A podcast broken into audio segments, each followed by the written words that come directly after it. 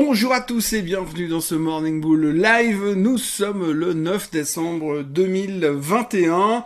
Alors journée un petit peu euh, partagée hier. Alors c'est clair que après des rebonds aussi spectaculaires que l'on a vécu euh, euh, mardi soir, enfin mardi un peu partout dans le monde, il est toujours compliqué le lendemain de d'aligner les mêmes types de journées et effectivement beaucoup de gens se posent des questions à savoir prise de profit, euh, continuité du rallye, euh, retour au plus haut tous les temps. Alors on n'est pas si loin que ça euh, sur le S&P 500, on n'est pas si loin que ça sur le Nasdaq, mais on n'arrive pas encore à aller chercher les plus hauts tous les temps. Le Sox est toujours hyper bien positionné, donc ça c'est plutôt une bonne nouvelle.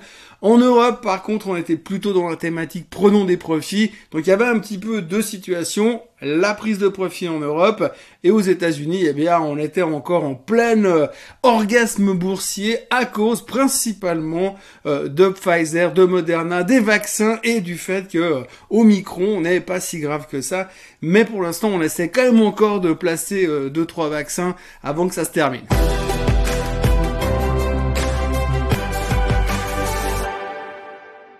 Donc oui, en Europe, hier, eh bien, euh, prise de profit globalement. Euh, alors les gens ont juste vendu ce qu'ils avaient acheté les, ces derniers jours en se disant on a bien joué le rebond, on prend les profits. La fin de la semaine approche. On sait pas trop comment ça va continuer. On s'attend quand même à voir que les Américains vont nous sortir une théorie à propos de euh, la Fed, puisque la Fed vont commencer, vont se réunir mardi et mercredi prochain avec un discours mercredi soir la semaine prochaine. Donc forcément, on va reparler d'inflation maintenant qu'on est en train de se détendre du côté euh, pandémie de nouveau. Et donc les Européens sont en train d'anticiper à raison probablement le fait que les Américains vont commencer à réagir au sujet de l'inflation à partir de ce soir, voire demain. Et puis on va beaucoup plus en parler durant le week-end. Donc la semaine prochaine sera clairement sous le signe de l'inflation. Donc pour l'instant on anticipe peut-être un petit peu ça euh, en Europe. Ce qu'il faut retenir aussi en Europe, c'est qu'on s'angoisse aussi par rapport aux tensions politiques. Hein. Alors les tensions politiques en Ukraine, ça c'est le truc qu'on utilise quand on sait plus quoi dire, parce que ça fait des tensions politiques en Ukraine, ça fait juste trois semaines, un mois que ça dure. Avant-hier, on prend 3-4% euh, et tout d'un coup, on sait plus quoi faire. Comment justifier notre envie de prendre les profits? Eh bien, on dit ouais, il y a des tensions politiques en Ukraine, ça sent pas très très bon. Et puis alors, euh, hier aux États-Unis, on a continué dans la thématique de la lutte anti-Omicron. Alors c'est assez intéressant parce que euh, on a eu deux trois annonces techniques puisque Pfizer a annoncé euh, que dorénavant, d'après les tests qu'ils ont fait sur 39 personnes, je précise, donc c'est très représentatif de 6-7 milliards d'habitants sur la planète. Bref, sur 39 personnes, Pfizer a découvert que la troisième dose, donc trois doses de vaccin, pas de booster, d'après ce que j'ai compris, trois doses de vaccin, eh bien ça, ça vous protégeait tranquille contre Omicron. Bon, je rappelle quand même que d'après ce qu'ils ont dit, Omicron, pour l'instant, il y a zéro mort et que personne n'est mort de ce variant. Donc, euh, la discussion de s'inquiéter, de trouver une solution miracle pour nous protéger contre un, un variant qui finalement ne crée pas grand chose comme catastrophe derrière, on peut se poser des questions, mais peu importe, ce que le marché veut entendre aujourd'hui, ce que les gens veulent entendre, c'est qu'on a une solution, et Pfizer a déjà annoncé qu'ils ont trouvé la solution. Donc on n'a pas encore complètement tout compris comment fonctionne ce variant Omicron, par contre, eh bien de l'autre côté, Pfizer a déjà la solution, donc soyez rassurés, bonnes gens, dormez tranquille, du que de ce côté-là, c'est positif. Néanmoins, c'est positif parce qu'on est en train de mettre derrière ce stress de pandémie, alors du coup, bah, les gens se détendent, les gens recommencent à acheter et on est motivé. Bon, toujours un peu les mêmes secteurs, la tech qui bourre, ça se passe bien dans cette direction-là. On est relativement satisfait parce qu'on est en train de se détendre et justement, la question c'est quand est-ce qu'on va penser à la thématique de l'inflation, les gars? Alors je le vois assez bien venir dans les 24-48 prochaines heures. Ça paraîtrait assez logique parce que je ne vois pas comment euh, la Fed pourrait avoir une autre, un autre positionnement que ce qui, de, venir sur un côté très défensif et très méfiant par rapport à l'inflation, par rapport à ce qui est en train de se passer. La seule chose où on aurait pu craindre un ralentissement, donc un soutien immodéré de la part de la Fed aurait été une continuité euh, de ce euh, variant Omicron et le fait qu'il soit vraiment méchant. Mais en l'occurrence, ça n'a pas l'air d'être le cas. Tout le monde se détend là-dessus. Donc on imagine largement ce que va nous dire euh, Monsieur Powell la semaine prochaine. Dans les histoires euh, individuelles d'hier, il y a quand même deux trois petits trucs. C'est assez intéressant hein, parce que quand on passe par des grandes thématiques comme la pandémie, à un moment donné, on revient toujours sur les petites histoires individuelles. Hier soir, après la clôture, il y a GameStop qui a publié ses résultats. Alors GameStop, vous la connaissez, on en a beaucoup parlé en début d'année à cause euh, de la, folie Wall Street Bet et Reddit et compagnie. Euh, le titre aujourd'hui vaut quasiment 13 milliards de capitalisation boursière. Ils ont annoncé une perte pour le trimestre, mais par contre les revenus étaient meilleurs qu'attendus. Alors pour l'instant, bah de toute façon, la valorisation, elle est complètement débile par rapport à ce que vend et ce que propose et ce que gagne cette boîte. Mais on s'attend toujours à des miracles ces prochains temps. Donc le titre perdait 3% hier soir after close, mais ça vaut toujours 13 milliards et ils perdent de l'argent. Alors on peut se dire, mais comment on peut valoriser une boîte qui perd de l'argent à des niveaux pareils? Bah après, je sais pas, vous regardez des boîtes comme Rivian qui gagnent quand même, euh, qui valent 100 milliards de market cap et qui gagneront peut-être de l'argent euh, dans les cinq prochaines années. Donc c'est assez rigolo à voir de toute façon aujourd'hui la perception qu'on a et la manière qu'on a de valoriser les boîtes sur le long terme. Enfin, la théorie de la valorisation aujourd'hui n'a plus aucun sens dans une certaine partie du marché. Autant on va nous prendre la tête sur des boîtes qui sont des boîtes de value, on va être très pinailleurs sur les metrics à l'intérieur et se poser des questions sur le pays, sur les revenus, la croissance interne, parce que ces boîtes-là sont là depuis 30 ou 40 ans. Par contre, alors sur la boîte qui vient de débarquer là, la valorisation c'est Muppet Show et compagnie. Donc voilà, euh, GameStop a publié des chiffres en dessous des attentes, enfin en dessus des attentes, mais euh, avec euh, des revenus qui sont un peu meilleurs, mais une perte quand même. Et les gens, bah pour l'instant ils vendent un petit peu, mais ça ne veut strictement rien dire parce que de toute façon ce, ce titre est clairement manipulé. Point barre. Et puis on va euh, terminer euh, ce Morning Bull avec une thématique voiture. La thématique voiture, c'est Tesla qui a publié ses chiffres en Chine. Donc les chiffres sont impressionnants en termes de vente de voitures. Mais par contre, ils continuent euh, d'avoir des pertes en termes de, de de marché. Donc ça, c'est pas forcément une bonne nouvelle, mais on pouvait s'y attendre avec la montée en puissance des voitures électriques chinoises qui font un gros push dans cette direction, NIO, Xpeng et compagnie. Donc forcément, ils perdent des parts de marché. C'est pas une super nouvelle. Néanmoins, le titre terminait quand même en hausse hier soir. Et pourquoi? Parce qu'il y a un analyse d'une boîte chinoise, une banque chinoise, Chinese Security, super original comme nom, qui a déclaré que Tesla valait en tout cas 1600 dollars parce qu'il y avait plein de potentiel derrière, c'est génial, c'est formidable, on connaît l'histoire de toute façon. Donc voilà, euh, le titre a été upgradé hier par cette boîte chinoise, donc Tesla a terminé en hausse, malgré des ventes qu'on peut trouver à bonnes. Mais on voit quand même que les Chinois, ils sont quand même un tout petit peu euh, chauvins et préfèrent un tout petit peu leur propre voiture que d'aller chercher celle des Américains. Toujours dans le domaine électrique, on va dire, euh, on reparle de nouveau beaucoup et je pense que c'est quelque chose dont on va beaucoup parler l'année prochaine de l'arrivée de Porsche en bourse, de la vraie Porsche, pas la holding aujourd'hui qui est traitée en Allemagne. Euh, la holding, elle, elle, a, la holding de la famille Porsche qui finalement détient aujourd'hui plus de 30% de Volkswagen, mais aussi surtout 53% des droits de vote de Volkswagen. Euh, ça, c'est une holding et ça représente pas vraiment euh, la, structure pure et dure de la marque Porsche. Et Volkswagen a réitéré son intention ces derniers jours de euh, mettre Porsche en bourse en tant que tel l'année prochaine. Alors, les experts financiers estiment déjà que cette mise en bourse représenterait une valeur de 100 milliards de dollars sur le marché.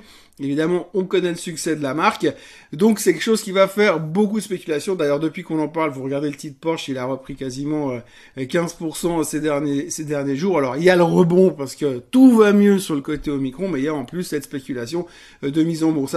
Le mélange de spéculation Volkswagen Porsche, c'est pas un truc nouveau, donc on va en reparler ces prochains temps. Je pense que sur toute faiblesse, il faut avoir de la Porsche pour jouer cette thématique. Ça va se faire en 2022. La question, c'est est-ce que ça se fait dans le premier trimestre? Ou est-ce que ça se fera dans le quatrième trimestre? La question du jour euh, ouvre le débat sur la thématique des analystes financiers. Alors, euh, si je me lâche sur la thématique, je pense que je peux faire euh, une émission de 45 minutes une fois par semaine sur le sujet. On n'en aura pas fini tout de suite. Il y a tellement de choses à raconter dessus et tellement de choses à, à débattre sur le sujet. Je vous lis quand même la question et puis on y revient tout de suite. Vous démontrez régulièrement les gaps, que dis-je, les gouffres qui séparent les chiffres réels de ceux estimés par les analystes, euh, nous démontrons votre amour immodéré pour cette caste. Euh, de nombreux investisseurs, dont moi, tiennent compte, entre autres, des paramètres du consensus des analystes dans le choix des titres à acheter, respectivement vendre. D'ailleurs, même si on n'en tient pas compte, on subit les modifications d'estimation qui influencent directement le cours de l'action. Selon vos nombreuses années d'expérience, euh, quelles banques sont les plus sérieuses dans leur analyse de société? A contrario, euh, sont celles, quelles sont celles qui sont, qu'il est-il préférable de se méfier car elles sont moins compétentes voire elles essayent de manipuler ainsi les cours? Alors, Écoutez, euh, manipuler les cours, on va pas le dire parce qu'après on va avoir des problèmes. Euh, après, je vais pas vous donner des noms euh, de ceux qui manipulent ou qui ont tendance à vouloir influencer les cours. C'est quelque chose qui se fait, on va dire, naturellement, historiquement dans les marchés boursiers. On sait que quand une banque d'affaires vient faire un commentaire positif ou négatif, il y a une influence sur le titre. Une époque, il y avait même ce qu'on appelle le first call, c'est-à-dire que on appelait euh, les analystes, les analystes appelaient les clients directement et leur disaient attention, aujourd'hui, j'upgrade telle boîte, donc si vous voulez faire quelque chose, c'était pas vraiment du, front running, mais simplement il y a des gens qui étaient comme d'habitude un peu mieux euh, informés et un peu plus égaux que les autres par rapport au reste du marché. Donc ça se faisait régulièrement. Avec les régulations qui sont venues au fur, et à mesure, des années, ça ne se fait plus, on ne peut plus le faire. On ne devrait plus le faire, on va dire, mais ça se fait probablement toujours quelque part, parce qu'il y a toujours des, gens qui sont plus égaux que les autres. Et donc par rapport à ça, eh bien c'est toujours très très difficile d'interpréter la news, l'upgrade d'un analyste. Aujourd'hui, il y a une chose qu'il faut garder en dans votre esprit, c'est que la finance n'est pas une science exacte. Ça, c'est une certitude.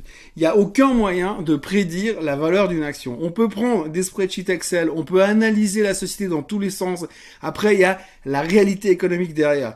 Vous pouvez vous emballer sur une société pendant des années en vous disant c'est génial parce que croissance patati patata.